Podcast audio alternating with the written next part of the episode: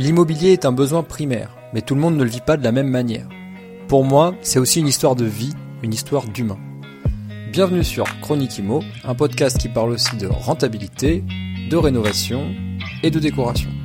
En toute simplicité et sans bullshit, pour le plaisir et aussi pour vous partager ma passion.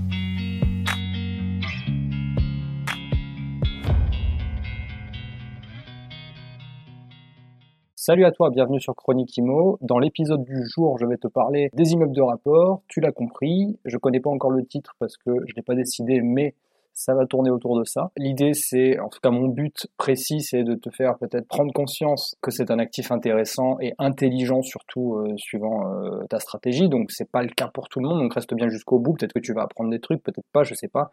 Mais en tout cas, ça va peut-être t'aider à choisir si c'est euh, quelque chose qui peut rentrer dans ton portefeuille d'investissement.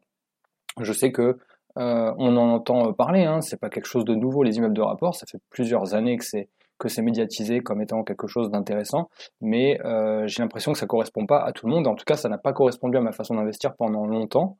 Euh, ça l'est devenu que depuis 2018, donc donc c'est quand même assez récent. Maintenant, j'ai eu la possibilité d'en acquérir plusieurs et c'est pour ça que j'ai envie de t'en parler aujourd'hui. Donc je sais pas si tu connais euh, cet actif, euh, si tu en as ou pas, mais euh, moi ça me parle énormément et je pense que pour certains ça peut être un raccourci, donc on va développer, mais ça peut être un raccourci pour atteindre un objectif type indépendance financière ou en tout cas si c'était comme moi, aller à l'équivalent, enfin en tout cas obtenir l'équivalent de ton salaire. Moi, il faut savoir que dans ma branche, un salaire de cadre euh, junior, donc en début de carrière, c'est aux alentours de 2000 euros net par mois. Donc euh, c'était l'objectif que je voulais euh, atteindre. Donc il se trouve qu'avec, en fait, je fais cet épisode un petit peu pour te dire que tu n'as pas besoin de faire beaucoup d'investissements. Tu peux en faire un seul très bon voire plusieurs de cette, de cette typologie-là pour atteindre un, un, niveau de salaire tout à fait décent, euh, notamment les, 2000, les fameux 2000 euros qui étaient, euh, qui était mon salaire de base euh, dans, dans, dans, cette boîte. Donc voilà, tout ça pour dire que c'est possible et je vais t'expliquer comment j'ai fait et, et, notamment avec cet investissement. C'est plus une, un retour d'expérience. De, évidemment, j'ai noté quelques points qui sont des avantages et sur lesquels je vais pouvoir appuyer. et après, je vais me laisser, je vais me laisser emporter par, par mes souvenirs par rapport à cet investissement. Alors déjà, je ne sais pas si tu le sais, mais moi j'ai commencé il y a 10 ans à investir dans l'immobilier les immeubles de rapport, c'est quelque chose qui sont rentrés dans mon portefeuille que très récemment, c'est-à-dire 2018. Euh, auparavant, j'ai pu faire achat-revente, euh, achat d'appartement euh, tout seul dans une copro, location saisonnière, enfin voilà, j'ai fait tout un tas de choses. Et les immeubles de rapport, j'en ai entendu parler, je crois, 2015-2016. Euh, mais euh, j'ai pas mis mon doigt dedans tout de suite. J'étais même un petit peu réticent pour, pour, pour être honnête, pardon. C'est un petit peu comme tout en fait. J'ai une résistance à la, à la nouveauté. L'être humain il est comme ça. Euh, tu vois, pendant très longtemps j'ai eu des BlackBerry, je voulais pas entendre parler des iPhones. Euh, alors que très clairement maintenant, euh, quand, enfin, quand je suis passé à l'iPhone, bah, je, je, me suis trouvé idiot. Voilà, c'est un exemple, mais euh, concernant les immeubles de rapport, j'ai un petit, peu, un petit peu fait pareil. Donc j'ai un peu fait l'autruche pendant, pendant quelques années, jusqu'à ce que je mette mon doigt dedans, que je me forme un petit peu, mais surtout que je fasse beaucoup de terrain, beaucoup de visites, parce que ça c'est comme tout, les formations c'est très bien. moi, je, je dis rien sur ceux qui font des formations, ou même si toi tu prends des formations. Enfin, je, peu importe que tu sois formateur ou que tu ou que tu payes des formations, c'est très bien. Il n'y a pas de, a pas de souci avec ça, mais je trouve que c'est quand même dommage de, euh, de penser que toute la solution, elle est dans la formation. Je pense qu'aussi une grande partie de la solution quand tu veux investir en immobilier, bah, c'est de faire du terrain, des visites et, euh, et surtout euh, apprendre de l'être humain que tu vas pouvoir rencontrer et du réseau que tu vas pouvoir créer par toi-même. Hein. Donc il n'y a pas forcément que les formations qui peuvent t'apporter du contenu intéressant. Voilà, c'était une petite parenthèse. Donc voilà, euh, comme je t'expliquais, j'ai pas tout de suite fait les immeubles de rapport et il se trouve qu'aujourd'hui c'est devenu euh, un investissement central euh, dans dans ma stratégie. je vais développer un petit peu parce que sinon tu vas trouver ça juste ennuyant. te dire que c'est bien, c'est une chose, mais t'expliquer pourquoi c'est peut-être mieux. Donc ouais, je me rappelle surtout d'un appartement que j'avais acheté suite à un achat-revente où j'avais fait une belle plus-value. Donc j'ai acheté deux petits appartements suite à ça et l'un des deux m'a posé des soucis. Enfin, vraiment, j'ai été rentable que. En fait, j'ai été break-even sur l'ensemble de l'opération, mais j'ai jamais vraiment gagné d'argent. Donc, c'est-à-dire que j'ai fait du cash flow, mais étant donné que l'un des deux ne m'a pas permis de gagner d'argent, ben, l'autre, en fait, ça a fait vaste communicant, si tu veux. Et l'un des deux investissements m'a permis d'être break-even, c'est-à-dire être à zéro, donc pas perdre d'argent, mais pas en gagner. Et clairement, euh, moi, je suis le genre de personne qui voit euh, la stagnation comme une sorte de régression. Donc ne pas gagner d'argent avec un investissement, ça équivaut à en perdre. Euh, surtout que d'un point de vue purement mathématique, si tu regardes l'inflation, bah, de toute façon, de l'argent qui stagne, c'est de l'argent qui perd en fait de sa valeur. Donc voilà un petit peu euh, ce qui m'a poussé à revendre ces, ces deux investissements et euh, enfin notamment l'un des deux. Et quand j'ai revendu, bah, je me suis focus sur l'achat d'un immeuble, mais surtout voilà, je, me suis dit que ça allait être le bon moment pour enfin mettre le, doigt dans l'engrenage des, immeubles de rapport. Donc j'ai revendu cet appart, je me suis positionné sur un sur un immeuble, je me suis pas servi de l'argent de la vente de la toute petite plus-value, je m'en suis pas resservi pour faire un apport. Enfin j'ai juste les frais, euh, les frais bancaires et les, frais d'intermédiaire, c'est-à-dire le courtier. Euh, mais j'ai pas, euh, voilà, je me suis fait financer l'intégralité de l'immeuble plus les, travaux et les frais de notaire. Donc ça, c'était important que je le dise parce que c'est peut-être aussi à une autre époque, fin 2018, ça allait encore au niveau de, des frais de notaire. Ils nous, nous demandaient pas trop, mais là, c'est devenu au moment où j'enregistre. Donc début août, c'est 2022, pardon. C'est un petit peu différent. Donc pourquoi je trouve que c'est un super, c'est un super actif bah, Tout simplement parce que déjà, point numéro 1, je peux diviser le risque. Donc si tu veux, euh, l'avantage d'acheter un immeuble de rapport, c'est que tu euh, bah, as un nombre de lots prédéfini. Exemple, euh, tu achètes un immeuble, il y a trois lots. Bon bah déjà, tu fais un, seul et unique investissement et tu divises ton risque par trois. On est d'accord. Tu as trois lots, tu peux même, certains lots, s'ils sont grands, tu peux même les rediviser entre eux, tu fais ce que tu veux, tu es chez toi. Donc tu peux un peu gérer le loti un petit peu comme tu veux. Tu vois, on divise les lots, par exemple, et, et on crée des lots supplémentaires. Je pense notamment à un de mes immeubles où euh, il y avait euh, sur le papier que trois lots et on se retrouve aujourd'hui avec euh, cinq lots, dont un qui est un lot qui est un espace de stockage qui est lui-même divisé en six. Donc tu vois, on arrive vraiment à faire des belles choses et, et voilà, donc ça permet de, de, de diviser le risque. Ensuite, bah, je suis libre du mode d'exploitation. Donc c'est aussi une façon de diviser le risque ça. Donc le mode d'exploitation, tu sais très bien ce que c'est. C'est par exemple louer en, un appartement en nu, louer en meublé, louer en, en colocation, louer en, meublé euh, de, de, courte durée, louer en local commercial, enfin tu vois, j'en passe et des meilleurs. Il y a vraiment tout un tas de, façons de louer. Et euh, c'était important pour moi d'appuyer là-dessus, c'est le point numéro 2, mais franchement, il est tout aussi important que le point numéro 1. Donc le point numéro 1, je rappelle, c'est diviser le nombre de risques par le nombre de lots. Et ensuite, diviser aussi le risque en étant libre euh, du mode d'exploitation. Donc exemple, toujours avec mon immeuble de 3 lots, donc tu prends les 3 lots, bah, au dernier étage, tu vas mettre euh, une exploitation classique, donc tu vas faire du meublé parce que tu es intelligent, tu vas le faire en location meublé non professionnel ou professionnel plus tard. Donc tu mets tes locataires en place, c'est censé être un bail qui dure dans le temps. Ensuite, au, dans l'appartement juste en dessous, tu le mets en location, c'est pas moi, c'est pareil, c'est un grand appartement, tu le divises, donc tu fais trois chambres et tu fais une colocation. Donc tu te retrouves avec au dernier étage une location meublée classique, au, euh, au premier, donc juste en dessous, une colocation euh, de trois personnes. Donc tu as divisé au sein de ce même lot le risque par trois, tu vois déjà. Et ensuite, au rez-de-chaussée, admettons que tu as aussi un lot qui fait la même taille. Évidemment, je pars sur un, un, exemple hyper basique, hyper simple à comprendre. Hein. Donc un lot qui fait euh, la même taille, que tu veux diviser en deux. Donc tu fais une demande pour diviser ou pas. Si tu es un loubar, peut-être que tu feras pas la demande et que tu garderas qu'un seul compteur électrique, peu importe. Tu divises ton appartement en deux, donc tu en fais deux T2, au lieu de faire un grand T3 ou un, un T4, tu en fais deux T2 et tu les mets en location saisonnière. Tu vois, donc déjà, euh, tu viens, donc tu as trois euh, types d'exploitation euh, différents, tous en meublé, mais avec des risques vraiment différents. Donc ça c'est chouette, d'autant plus que je rappelle que pour le meublé, en location donc saisonnière ou de courte durée, peu importe comment tu appelles ça, je te rappelle que tu prends toujours l'argent d'avance et que tu n'as pas de risque d'impayé. Hein. Donc, donc ça c'est le, gros avantage. Si tu as besoin d'en savoir plus là-dessus, ben, tu peux me, faire un message dans les DM du, de l'Insta ou sur LinkedIn. Euh, je te répondrai avec grand plaisir. Le troisième point, j'en ai déjà parlé, c'est qu'en fait, tu peux créer ou diviser des lots. Euh, je, m'étais noté ça par rapport à notamment une surface commerciale qui était non exploitable en habitation, où là, on a divisé euh, des lots, on en a fait six box de stockage parce que on a euh, ce type d'exploitation me permet de l'utiliser comme ça. Et donc bah, c'est extrêmement simple. On a pris la surface brute on l'a divisé on a monté des, des, plaques des rails des plaques de placo on a mis des portes on a mis une caméra on a mis l'électricité pour qu'il y ait la lumière et on a divisé on a mis des verrous à chaque porte. Et du coup euh, bah, ça fait des box et ils sont tous loués aujourd'hui. Euh, donc euh, donc voilà. Donc même au sein de ça donc c'était un lot euh, et on l'a divisé en 6 malgré tout, même si là vraiment c'est pas vraiment une division de l'eau, c'est juste qu'on a, on a ce mode d'exploitation permet de diviser le risque parce que bah, au lieu d'avoir un seul loyer à euh, je sais pas 200 euros, bah là on a 6 loyers à entre 70 et 90 euros. Donc voilà, et en plus on est plus rentable parce que euh, une surface louée, plus la surface est petite quand on loue, plus elle se loue cher au, au mètre carré. Le point suivant c'est que tu peux apporter de la plus-value là où tu en as envie. Euh, donc l'avantage de l'immeuble de rapport, c'est que tu es tout seul sur, euh, sur la propriété. Donc généralement, hein, évidemment, je, je, parle dans, dans, on va dire en, essayant de faire une généralité, même si des fois il y a une petite copro parce qu'il y a un bout de l'immeuble qui est pas à toi, etc., qui a été revendu à l'immeuble d'à côté, etc. Ça arrive. Mais vraiment, dans la plupart des cas, euh, l'immeuble de rapport, tu peux lui apporter de la plus-value là où tu le souhaites. Donc moi, j'ai deux exemples super par rapport à ça. J'ai un immeuble où j'ai refait entièrement la cage d'escalier récemment, mais parce que j'avais plus de travaux dans les dans les appartements.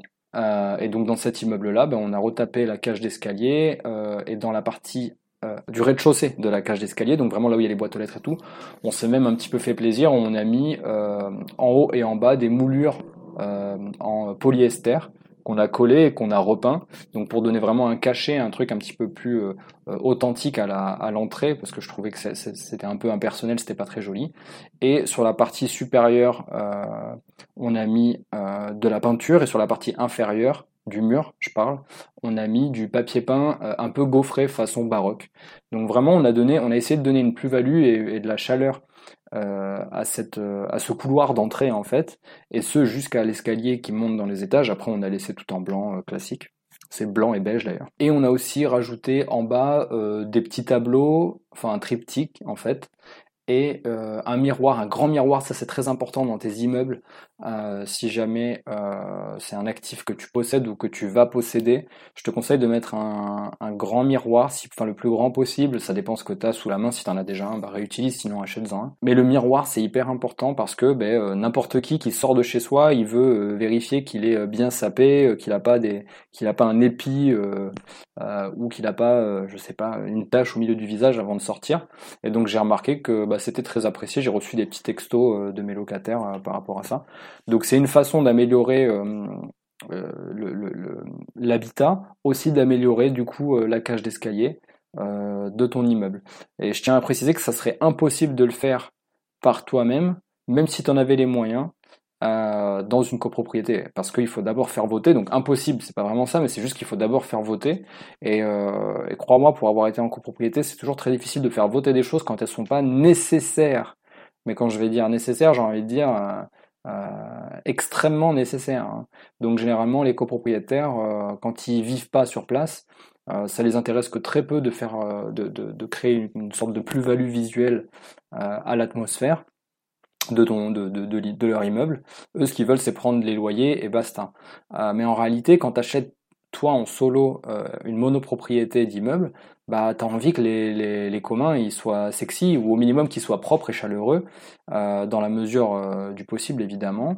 Euh, du budget que tu as consacré à ça évidemment, mais c'est important parce que ben, c'est ça fait partie de la condition de vie générale de l'immeuble. Tu vois, si tu as un immeuble qui est nickel chrome et que la cage d'escalier elle craint, bon ben ça va pas euh, faire fuir euh, tout le monde, mais il y a peut-être des gens qui vont se demander euh, ah c'est dommage quand même, tout est nickel sauf la, la cage d'escalier. Donc, donc voilà, j'avais un autre exemple, et il s'agit de quelque chose d'un peu plus technique, puisque c'est de la réception des réseaux téléphoniques dans les immeubles. Donc j'en ai donc il s'agit en fait d'une antenne. Donc ça c'est pareil, c'est quelque chose que j'aurais pas pu faire si j'étais en copropriété parce que ça coûte un petit peu d'argent, tu vois. je crois que ça m'a coûté quelque chose comme 350 ou 400 euros. mais j'ai fait installer dans deux immeubles une antenne euh, de, euh, pour, avoir une meilleure réception en fait, si tu préfères, du réseau dans les appartements. Pourquoi? Parce que les immeubles que j'achète, c'est des immeubles type 1900, 1900, 1930. Donc c'est de la grosse pierre, c'est de la, pierre énorme.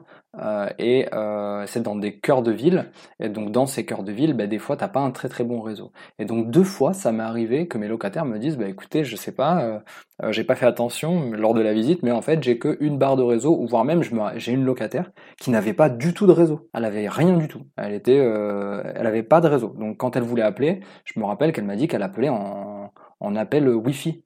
Tu sais, elle a, elle, a, elle a, fait installer une box euh, internet tout simplement, puisqu'il y a la fibre au niveau de l'immeuble. Donc elle s'est fait, euh, elle s'est fait installer une box. Euh, et donc du coup, c'était le seul moyen de communiquer avec elle. Quand quelqu'un voulait l'appeler, c'était de, en tout cas que elle, elle ait sa Wi-Fi de, de connecter. Donc voilà, donc c'est pas super agréable pour un locataire. Et donc du coup, j'ai mis en place, j'ai trouvé ce système, donc j'ai eu le temps j'ai eu, enfin, du coup, je me suis un petit peu formé sur ce genre de matériel. J'ai essayé de comprendre comment ça fonctionnait, quel type de matériel fallait prendre. Évidemment, il n'y a aucune boîte française qui euh, produit ça, donc faut acheter. Euh, euh une, moi, je crois que j'ai acheté une boîte taïwanaise où, enfin, il y a plusieurs choix. J'ai vu qu'il y avait beaucoup de choix dans des boîtes chinoises et moi, j'ai acheté une boîte taïwanaise. Je te mettrai le lien euh, de cette antenne. C'est, ça fonctionne comme une antenne relais en fait, si tu veux.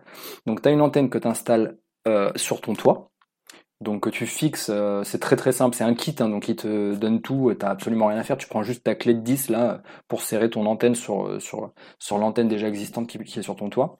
Ensuite tu fais courir le fil, tu le fais descendre dans les communs, donc dans la cage d'escalier, et tu l'amènes à ce qu'on appelle un répartiteur. Et ce répartiteur, en fait, je te prendrai une photo, je te mettrai sur l'Instagram, tu verras, euh, sur le LinkedIn aussi. En gros, ce répartiteur, c'est un boîtier qui va qui va euh, traiter euh, le, réseau à l'extérieur, qui va le, qui va le pomper et qui va le redistribuer vers une autre antenne. Donc là, c'est l'antenne qui reste à l'intérieur de l'immeuble. Donc tu as une antenne pour faire de la réception, tu as ce, ce, cette espèce de transformateur qui va d'ailleurs euh, diviser les réseaux, donc le réseau 3G, le réseau 4G, le réseau Edge, et il y a un autre réseau que je sais pas ce que c'est, peut-être 5G d'ailleurs, je sais pas.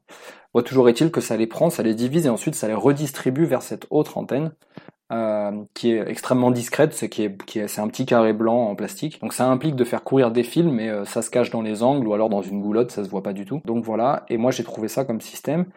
Et pourquoi je te raconte tout ça? Bah, Tout simplement parce que si jamais j'étais en copropriété, bah euh, je suis pas sûr que ce soit quelque chose de facile à faire voter. Ça vraiment c'est c'est, c'est, pourtant c'est indispensable. Hein.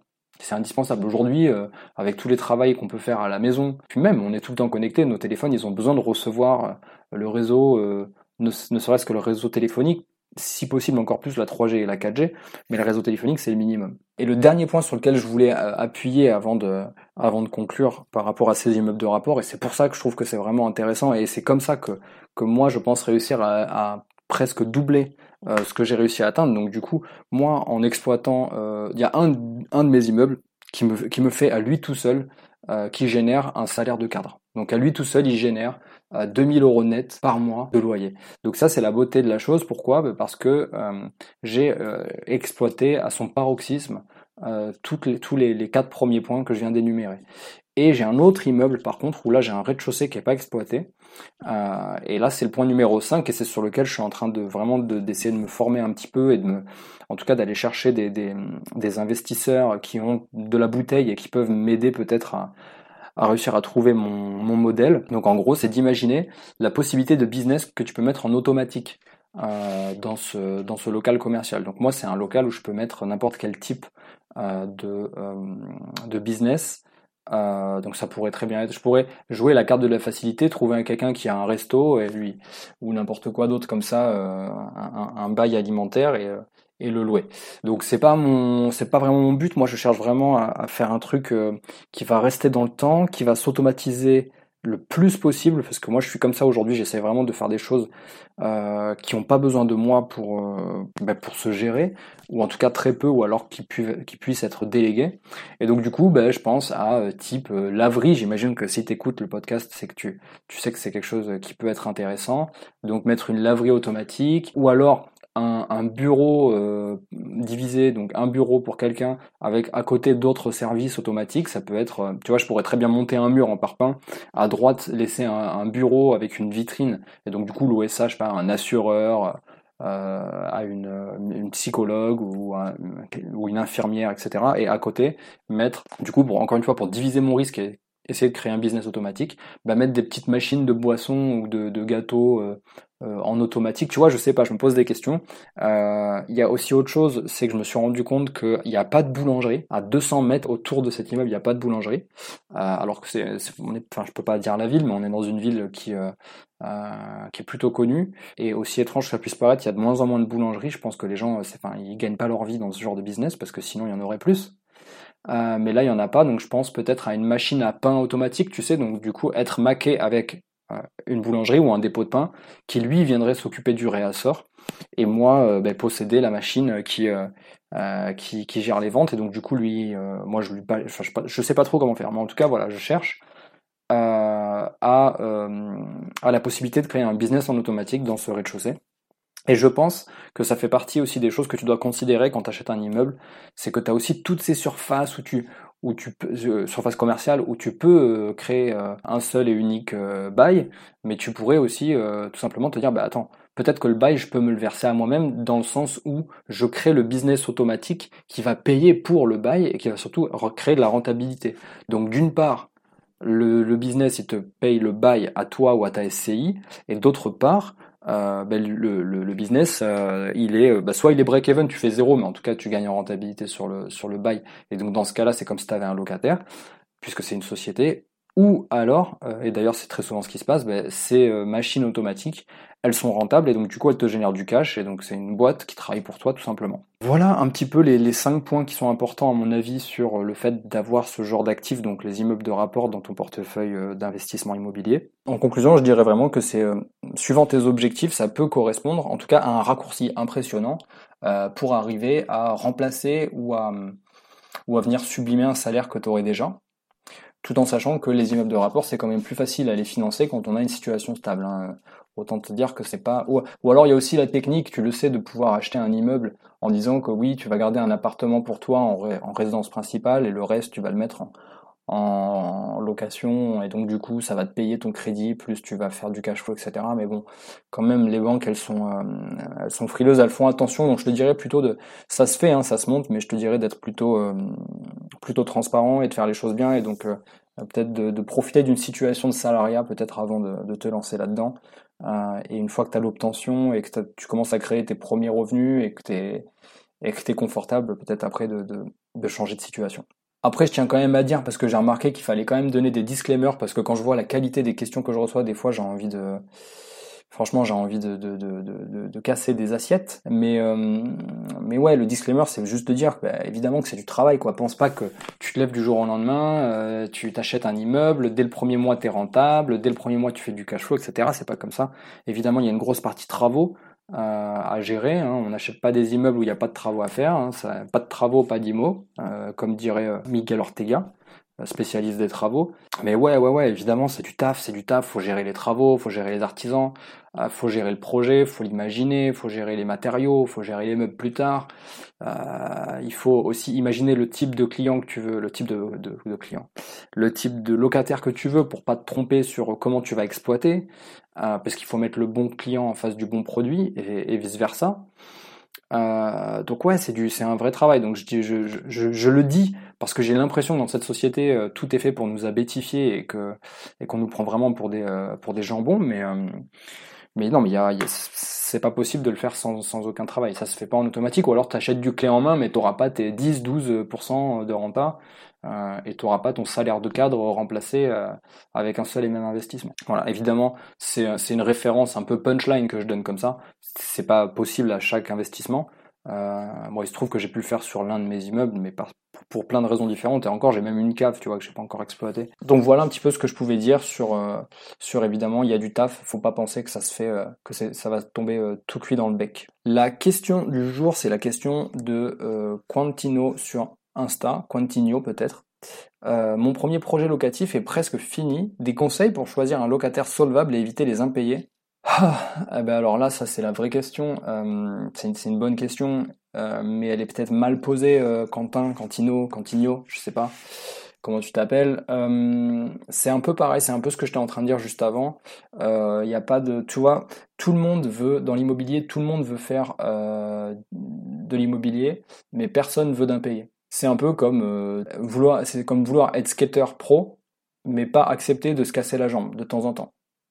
Tu vois, c'est abusé. Si il euh, y a un mec qui dit ouais moi je veux être, euh, euh, je, je, veux être, je, te dis n'importe quel sport, je veux être sportif de haut niveau, mais j'accepte pas de me blesser, bah c'est abusé en fait. T'as juste envie de lui dire bah fais pas ça, va faire du tricot en fait. Donc la, la, bonne question c'est euh, je, comprends, je la comprends ta question, je comprends la crainte, mais je pense que c'est juste le résultat d'une abétification euh, constante euh, de, de, de, la société. En réalité, il faut surtout suivre beaucoup ton instinct. Il y a plein de techniques, on peut en parler en DM si tu veux, ou alors tu prends directement rendez-vous sur le Calendly. Là, j'ai mis un Calendly, j'ai ouvert des dates à disposition là sur le Calendly. Tu peux trouver ça dans la description. Tu prends rendez-vous et on en discute. Ça me ferait plaisir de t'aider, mais en vrai, euh, il y a suivre, donc bien monter son dossier locatif, euh, suivre les derniers règlements de son ancien loyer, donc demander les quittances, vérifier la preuve de travail, comme quoi la personne travaille bien ou qu'elle a une rentrée d'argent constante, et qu'elle est équivalente à suffisamment pour qu'il ait euh, de l'argent euh, une fois qu'il ait payé son loyer, qu'il ait suffisamment pour vivre en fait. Le reste à vivre c'est important. Évidemment, bah, euh, peut-être te baquer sur une garantie de loyer impayé si tu peux, ou alors de, de demander des garants si la personne peut avoir des garants, un, un, un garant minimum. Voilà, je sais que c'est pas toujours facile de demander ce genre de choses. Sinon, tu as aussi la solution Visal. Pour ceux qui connaissent Visal, tu tapes Visal sur internet, tu verras. C'est un organisme de garantie baqué par l'État. Voilà ce que je peux dire par rapport à ça. Mais sinon, vraiment, ce que je devrais dire, c'est un point euh, qui, moi, me, parle vachement, c'est euh, suis ton instinct.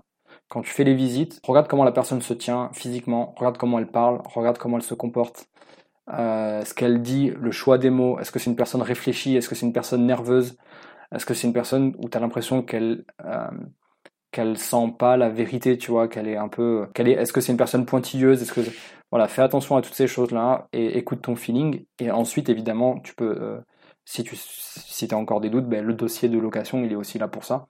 La reco de la semaine, pour terminer, euh, bah, c'est euh, la reco de la semaine. Je m'étais noté de vous mettre le, le, le, lien, en fait, tout simplement, de l'antenne réseau, qui est une vraie super solution. Moi, je tiens juste à préciser que ça a solutionné pour trois appartements dans un immeuble, trois appartements, et dans l'autre, deux appartements. Ça a solutionné un réseau 3G, euh, 4G hyper nickel avec euh, 3-4 barres de, maintien constant. Et ça consomme quasiment rien, c'est plugué dans les communs, et, euh, ça consomme rien du tout. Ça, c'est moins qu'une ampoule, euh, c'est vraiment, c'est que dalle. Voilà pour l'épisode du jour, je te dis à bientôt dans une nouvelle chronique. Salut